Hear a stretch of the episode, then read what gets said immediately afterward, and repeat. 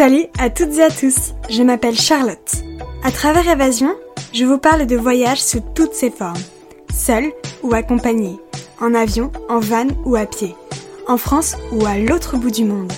J'invite différentes personnes à parler de leurs évasions à travers le monde. Dans cet épisode, nous accueillons Mélanie. Elle est journaliste beauté chez Vogue depuis maintenant 7 ans. Ensemble, nous n'allons pas parler de rouge à lèvres ou de fond mais bien de voyage de presse.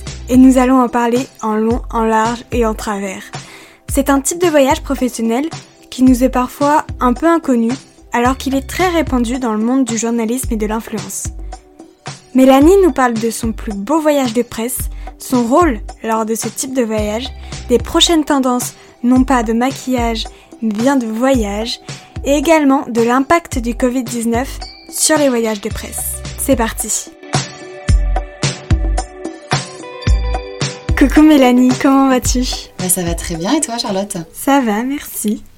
Est-ce que tu pourrais te présenter pour commencer en quelques mots Alors je m'appelle Mélanie de Fouillois, je suis journaliste beauté au Vogue Paris depuis maintenant 7 ans et j'écris du coup sur euh, la beauté, la forme, la nutrition, le sport, euh, le maquillage, bref le bien-être en général. D'accord.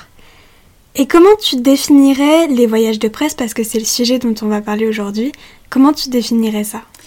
Alors c'est vrai que mon métier, moi, me fait voyager quand même pas mal tout au long de l'année pour les voyages de presse. Donc les voyages de presse, en fait, c'est un voyage organisé par une marque pour euh, nous faire découvrir un hôtel, pour nous faire découvrir un spa, pour nous faire découvrir pour en fait un lancement. Par exemple, quand une marque va organiser un voyage de presse euh, pour toute une ligne, et ben en fait c'est un moment privilégié entre les gens de la marque et les journalistes euh, pour bah, présenter ces nouveaux produits dans un cadre agréable. Et du coup, ton rôle dans ces voyages, c'est c'est quoi? Et ben alors donc déjà c'est de représenter le magazine. Donc moi Certes, je suis invitée en tant que Mélanie, mais je suis aussi invitée en tant que Mélanie, journaliste chez Vogue. Donc, euh, je représente le magazine et en général, durant ces, lancements de, soins, il y a souvent des, présentations de, par les directeurs scientifiques sur les technologies à l'intérieur de la crème. Et donc, moi, mon rôle va être aussi de prendre le plus de notes possible et de m'imprégner complètement de tout autour du soin pour pouvoir le, pour pouvoir le mieux le retranscrire après dans un de mes articles. Et du coup, généralement, tu es la seule de chez Vogue Toujours. Euh, d'accord. Il y a toujours qu'un seul journaliste invité par titre. Du coup, euh, quand tu as commencé il y a 7 ans, est-ce que les voyages de presse existaient déjà ou euh, c'est arrivé Les voyages de presse existaient déjà et d'ailleurs les voyages de presse existent depuis toujours parce qu'en fait c'est quand même le moyen de, de comme je te disais, de, de un moment privilégié, un peu hors du temps et puis surtout c'est en, chaque destination d'un voyage de presse a une vraie résonance avec le lancement qui va avoir lieu. Donc c'est aussi le moyen de plonger et de s'immerger complètement dans la nouveauté qui vient nous être présentée. Est-ce que tu pourrais nous parler un petit peu de ton premier voyage de presse? Oui, alors mon premier voyage de presse, c'est assez drôle puisque ce n'était que 15 jours après avoir été embauchée chez Vogue et c'était pour partir à Venise pendant 3 jours. Donc ça a été assez incroyable, j'ai été catapultée comme ça dans ce voyage de presse, euh, dans ce voyage de presse euh, avec euh, toutes les journalistes, c'était pour euh, Cosmétique Active d'ailleurs. C'était euh, pour les lancements de toute la Cosmétique Active, c'est le groupe qui a euh, SkinCeuticals, La Roche-Posay. et donc c'était pour, c'était pour présenter tous les lancements du, du second semestre. Et du coup, pour toi, quels sont les avantages et inconvénients des voyages de presse? Alors les avantages, c'est que ça nous permet de découvrir quand même des lieux incroyables auxquels on n'aurait pas forcément accès. Par exemple, j'ai quand même euh, visité euh, des lieux à Venise qui étaient normalement noirs de monde de touristes et là qui étaient réservés que pour nous. Donc en fait, le commun des mortels n'a pas la possibilité de faire ça, de privatiser comme ça la Punta de la Dogona. Enfin, c'était dingue. Ça, c'est l'un des gros avantages aussi euh, de constituer son réseau, de nouer du lien avec les marques. C'est quand même hyper positif. Le point qui est un petit peu plus négatif, c'est que bah, on est loin de chez soi et que certes on découvre des, choses incroyables, mais on n'est pas avec euh, notre cercle proche et, euh, et donc du coup, bah, oui, c'est des, des moments loin de la maison. En général, les voyages de presse durent combien de temps? Du coup, pour Venise, tu nous disais que c'était trois, trois jours. En général, c'est deux ou trois jours. Après, quand c'est un petit peu plus loin, que euh, ce sont des voyages hors de l'Europe, on peut aller, euh, je suis partie au Japon pendant une semaine par exemple. Je suis partie, oui, je suis partie à l'île Maurice pendant 5 jours. Parce qu'en en fait, il faut compter le temps de transport. Et en fait, c'est dès que tu commences à prendre l'avion, en fait. ouais, avec le décalage horaire et tout. Et ça t'arrive souvent de sortir de l'Europe? Alors, l'année dernière, enfin, que depuis deux ans, trois ans. D'accord. Avant, non, non, c'était plus localisé sur, sur l'Europe et la France. Est-ce que tu pourrais nous parler un petit peu de ton voyage de presse, le, plus beau que tu aies fait euh, dans ta carrière? Alors c'était clairement le voyage de presse au Japon. Ça a été une claque culturelle euh, pour moi. Et d'ailleurs ce qui est assez drôle, c'est que dans la même année, j'ai à la fois fait le Japon, donc je n'y étais jamais allée, New York, jamais allée, et l'île Maurice. Donc c'était vraiment les extrêmes en une année. J'ai vraiment, enfin mon empreinte carbone elle était pas top top, mais en une année j'ai vraiment, euh, j'ai vraiment exploré euh, plein de choses et, et ouais non le Japon ça a été une claque culturelle, la nourriture incroyable, les paysages, euh, les gens, la manière de vivre, la manière de communiquer, enfin tout en fait est des paysans au Japon. C'était ta première fois au Japon du coup? C'était ma première fois, oui. Ok. Est-ce que tu as eu déjà une une mauvaise expérience pendant un voyage de presse ou ça arrive euh, J'ai pas forcément. Il y a forcément toujours des petits moments, hein, bah, comme toute l'organisation euh, d'un événement, d'un voyage, il y a toujours des petits moments où c'est un peu des couacs. Mais j'ai pas eu forcément une mauvaise expérience, mais en tout cas, ça a été euh, une aventure, on va dire ça. Mais qui s'est plutôt bien fini en fait. On partait en voyage de presse avec Armani pendant trois jours à Pantelleria. Pantelleria, c'est une petite île de l'Italie, qui est en fait un petit peu l'île attitrée de Monsieur Armani. Donc, on partait trois jours, deux nuits, trois jours. Et en fait, il se passe qu'il y a eu tellement de brouillard sur l'île de Pantelleria que notre petit avion, notre petit coucou n'arrivait pas à atterrir. Donc on a attendu toute la journée à Rome. Finalement, on a dû dormir à Rome, mais après une journée passée à l'aéroport. Mais du coup, c'était drôle parce que on s'est retrouvé le soir dans cet hôtel à Rome complètement improbable, à boire des, des spritz avec l'équipe et en vrai, c'était assez sympa. Et le lendemain, comme l'avion n'était pas censé décoller, on a dû passer par une compagnie privée, donc on est carrément allé en jet privé sur l'île de Pantelleria pour atterrir à l'île de Pantelleria. Et c'était incroyable parce que cette île, elle est juste une île volcanique, donc tout est noir. Le, sable est noir, les montagnes sont noires. Et en fait, ouais, c'est une immersion dans une, dans une pub de Giorgio Armani. C'est incroyable. La, la pub euh, enfin, elle est beaucoup. Et là, en fait, on comprend pourquoi est-ce que cette île est si fantastique et pourquoi est-ce que cette île a inspiré à ce point-là le travail de Monsieur Armani. Incroyable. Donc elle se mérite cette île, mais c'était incroyable. D'accord. Mais ça veut dire que derrière l'équipe Armani, elle a dû gérer un. Eh ben, elle a dû se retourner. Elle a dû se retourner. Il a fallu euh, bah, trouver des, des, jets privés pour emmener tout le monde euh, sur l'île. Il a fallu trouver euh, un hôtel à Un hôtel. Et puis surtout, c'était un voyage de presse international, donc c'était pas juste cinq journalistes françaises. En général, ces gros voyages comme ça sont des, des voyages qui sont ouverts à la presse étrangère. Donc voilà, donc il a fallu trouver un hôtel pour tout le monde. Il a fallu, ouais D'accord. Et du coup, est-ce que tu as déjà eu l'occasion de rencontrer des nouvelles personnes pendant ces voyages-là Ah bah C'est vraiment, c'est, vraiment des liens professionnels ou Bah, le, oui, en premier lieu, c'est un lien professionnel, mais en fait, ça fait depuis 7 ans. Moi, il y a une journaliste qui m'a dit un jour, tu vas voir, d'être journaliste beauté et de partir en voyage de presse, c'est comme si tu partais en voyage scolaire, mais que tu partais toujours, tu as une classe en fait, et tu pars toujours avec la même classe tout au long de ta carrière. Et en fait, c'est ça. C'est que maintenant, toutes les journalistes beauté, toutes les personnes des marques, on se connaît bien et on se retrouve à chaque fois. Euh, et on se retrouve à chaque fois au voyage de presse. Ça me fait plaisir de les retrouver au voyage de presse. D'accord, c'est trop bien. Mm.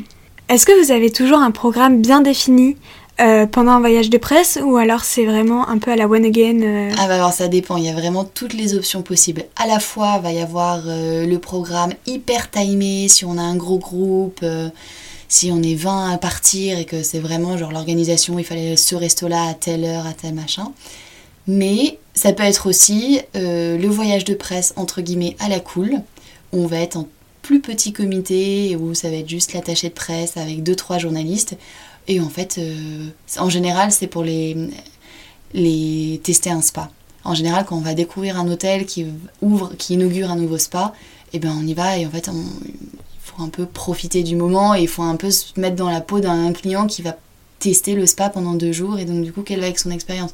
Et donc si on enchaîne les choses à la chaîne où c'est vraiment on n'a pas une minute à soi et euh, il faut y aller, il faut y aller, il faut y aller, bah en fait euh, c'est pas le meilleur moyen de bien vivre pleinement cette, euh, cette expérience qui doit être quelque chose quand même de relaxant et de dépaysant parce qu'il ne faut pas oublier qu'on est dans la beauté. Et la beauté, c'est on prend soin de soi, on prend le temps et, et on savoure le moment présent. Du coup, comme tu voyages pas mal, je pense, euh, est-ce que tu arrives à percevoir un peu les destinations ou euh, les, les, pays ou villes un peu en vogue en ce moment ou dans les mois à venir? Euh, alors ça va être un petit peu délicat de répondre à cette question quand même parce qu'avec le Covid, euh, ça s'est bien perturbé. Mais là, ce que je peux dire, c'est que les, invitations que j'ai reçues euh, pour cette fin d'année, c'est en tout petit comité, en France, ou avec un accompagnant. On dit, bah, venez avec votre ami, passer une nuit dans tel hôtel, pour voir à quoi ça ressemble. D'accord. Donc euh, vous avez la possibilité aussi d'amener un, plus 1 C'est très rare, mais oui, ça arrive. D'accord. Et en vrai, il n'y a pas meilleur moyen que de découvrir et, de, et justement de marquer le moment que de vivre euh, cette expérience-là avec euh, quelqu'un qui nous est proche, hmm. plutôt que de rester dans le cadre strictement professionnel. C'est vrai, c'est vrai. Avec la crise du coronavirus, est-ce que vous avez eu des, des, voyages qui ont été annulés ou, ou même reportés peut-être? Alors, oui, alors, il y en a un, c'était trois jours en Norvège pour euh, Biotherm et pour le Water Project, parce que Biotherm est très engagé sur euh, la protection euh, de l'environnement et notamment sur toutes les solutions pour, pour maintenir une qualité de vie agréable et continuer à avoir de l'eau en fait sur la planète. Donc il y a une grosse station d'études et, on devait aller la visiter en avril, il me semble, ou en mars. En mars. Et ça a été annulé. Et idem pour euh, la Sardaigne. Il y avait un, nouveau spa qui s'ouvrait dans un, dans un hôtel en Italie avec un spa euh, ouais, d'une marque, euh, d'une marque Clarins et, et, ça, ça a été annulé. D'accord, totalement annulé, même pas reporté. Pour le moment, totalement annulé. D'accord. Euh, et du coup, qu'est-ce que tu penses de l'avenir des voyages de presse, hormis le fait qu'il y ait la crise euh, du coronavirus euh, avec tout ce qui est l'écologie, les gens mm. font plus attention à leur empreinte carbone, essayent de prendre moins l'avion, plus le train peut-être. Est-ce que tu vois ça dans les, dans les voyages de presse? Ouais, je pense que c'est quelque chose... Alors, on peut pas complètement arrêter de voyager parce qu'en fait, sinon après, on se referme sur soi-même et donc ça devient un peu compliqué. Mais euh, clairement, par exemple, Lush ne fait que des voyages où euh, on, peut prendre, on doit prendre euh, le train en fait. Pas de pas d'avion avec Lush. Et donc ouais, c'est quand même une prise de position qui est assez forte. Et c'est chouette, mais eux, ils sont hyper engagés sur le sujet, donc c'est compréhensible. Mais non, je ne vois pas arrêter de voyager à titre personnel comme à titre professionnel. Il faut juste, c'est dans la mesure du, du, la mesure du raisonnable, quoi. Ça peut pas être tout, tout, tout l'autre, quoi. Hmm. On n'est pas là pour les extrêmes. Et est-ce que pour toi, euh, il y a des indispensables à mettre dans sa valise quand on part en voyage de presse?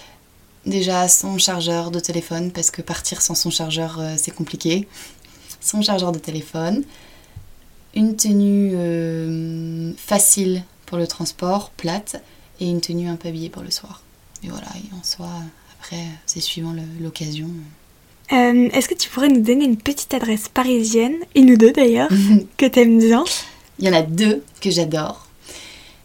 Bon, qui sont pas vraiment 100% beauté, mais je pense que c'est quand même important de se faire du bien euh, quand on va manger. Donc c'est Atelier P1, qui est une boulangerie qui ne travaille qu'avec euh, du levain. Donc pas de levure chez eux, du levain.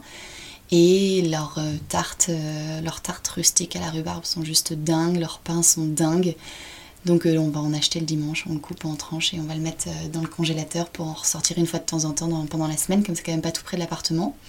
Et il y en a une autre, c'est Gram, qui est un peu plus healthy, qui est une cantine hyper agréable avec une recette de cookies à la fleur de sel, juste incroyable. C'est les meilleurs que j'ai mangés à Paris. Et ouais, non, j'aime beaucoup ces deux adresses. Super.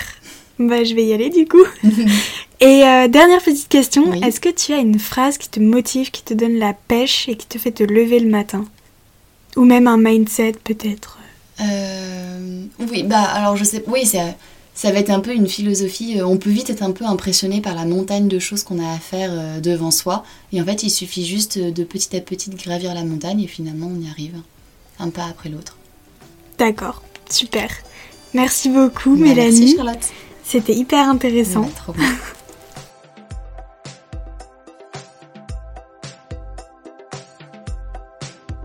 Merci du fond du cœur d'avoir écouté l'épisode en espérant qu'il vous a plu et qu'il vous a donné envie de vous évader. Vous pouvez également retrouver Évasion sur Instagram, sur le compte évasion.podcast, sur lequel vous pouvez m'envoyer un message pour me partager votre avis, des conseils ou vos expériences. Si vous avez aimé cet épisode, n'hésitez pas à mettre une petite note positive et un avis sur votre plateforme d'écoute préférée. Ça ne prend que deux minutes et ça m'aide vraiment beaucoup. Sur ce, je vous dis à très vite et surtout, n'oubliez pas que comme l'a dit Olivier Folmy, voyager, c'est partir à la découverte de l'autre et le premier inconnu à découvrir, c'est vous.